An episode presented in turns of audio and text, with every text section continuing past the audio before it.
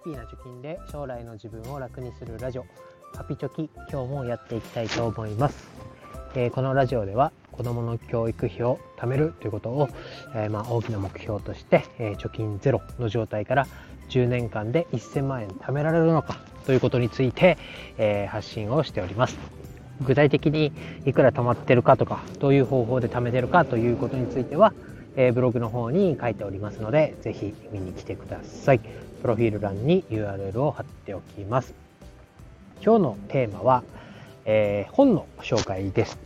えー、本のタイトルが、3000円の使い方という本になります。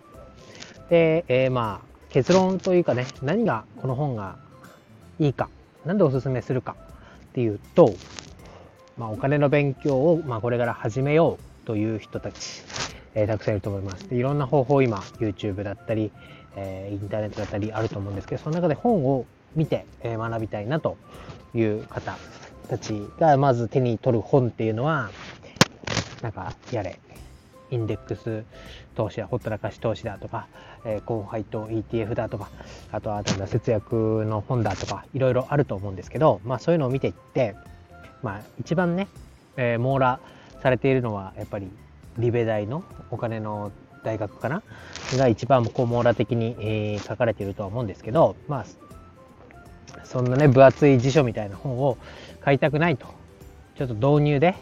えー、どんなことをすればお金が貯まるのかとか、えー、生活の質が改善するのか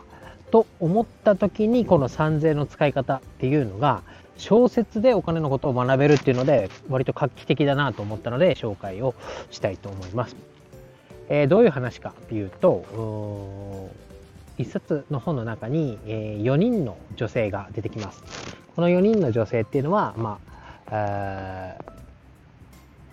なんて言えばいいんだ、おばあちゃん、お母さん、その子供、子供、姉妹、お姉ちゃん、妹みたいなこの4人が出てきて、それぞれの視点で、えー、置かれた状況に応じたお金の悩みっていうのについて一つずつ、まあなんかストーリーを持って解決していくみたいな話になってます。で、えー、これがですね、そのお金の本、難しいちょっとビジネス書みたいな、に書かれている内容と、この小説で書かれている内容というのはほぼ、うん、一緒というか、えー、お金のビジネス書の、まあ、実践をどうやってやるかっていうのが小説を通して、え、学べるみたいな感じになってます。まあ、本来の意図はそういう、ま、お金のなんだことをこう学べる本っていうわけではなく普通の小説だと思うんですけどまあなんだろうな具体的に言うとまあ家賃を見直しましょうとか食費を、えー、削る方法とか、えー、あとはスマホ格安スマホにするとどんだけお得だよとかねそういうのが具体的に具体的っていうかその主人公の目線を通して、えー、どうやって実践していくかっていうのが描かれていたり、えー、します。で、えー、この4人っていうのはいろいろこう立場が違うっていうので、まあ、今社会人でになって一人暮らしをしている妹でそのお姉ちゃんっていうのは、えー、子供が生まれて結婚して子供が生まれてで子育てのために一時的に、えー、仕事をお休みしている主婦。でその姉妹のお母さんっていうのは、まあ、これからの人生子供がの手が離れてで、えー、ようやくこう老後というのを迎えようとしている時にちょっと病気になっちゃってこれからどうしようみたいなお母さんがいてでそのお母さんじゃないお母さんの夫のお母さんがおばあちゃんなんですけどそのおばあちゃんはもうある程度お金も貯まって、老後を、まあ、謳歌しているというような感じの、4人の立場で書かれています。で、その、最初言った社会人経験、社会人、あ経験社会人1年目か2年目とか、そういう、まあ、お金を持って、で、いざ一人暮らしをして、それからどうしようみたいな立場の人であれば、まほ、うんと、なお、ん？みほちゃんっていうのかな？みほちゃん。は、まあ、お金が欲しい、まあ、あるきっかけでお金が欲しいってなった時にどうやって貯めていくのかというね投資信託にチャレンジしたり、えー、してます。でそのお姉ちゃんの真帆ちゃんは、まあ、とりとりあえず子育て中で、えー、働きにも出れないということで、えー、ポイ活やったり、インデックス投資やったり、えー、株主優待銘柄へ投資して、まあ、優待券をもらって生活したり、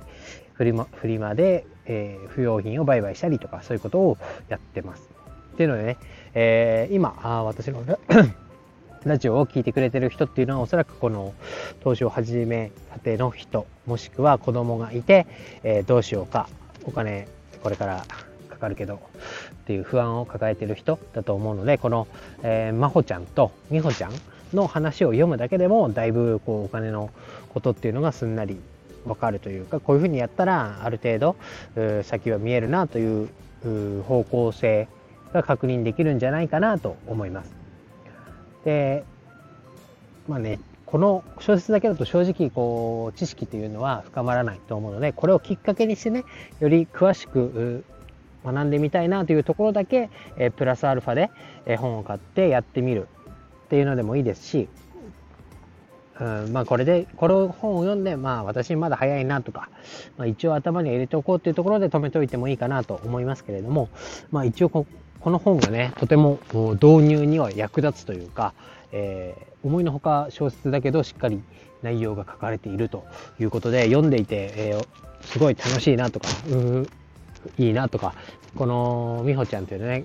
えー、副業もしなきゃということでブログを開設するんですけどそのブログもね、えー、PV が私より集まってるみたいな 羨ましいなと思いながら読み進めましたでこの美穂ちゃんと真帆ちゃんのところだけ読む場合だともう一日もかからずにね読み切れると思いますなので、えー、ぜひ立ち読みレベルでもいいかなと思いますので、読んでみてください。ちょっと分かりづらくて申し訳ないなと思いますけど、今日は以上です。バイバイ。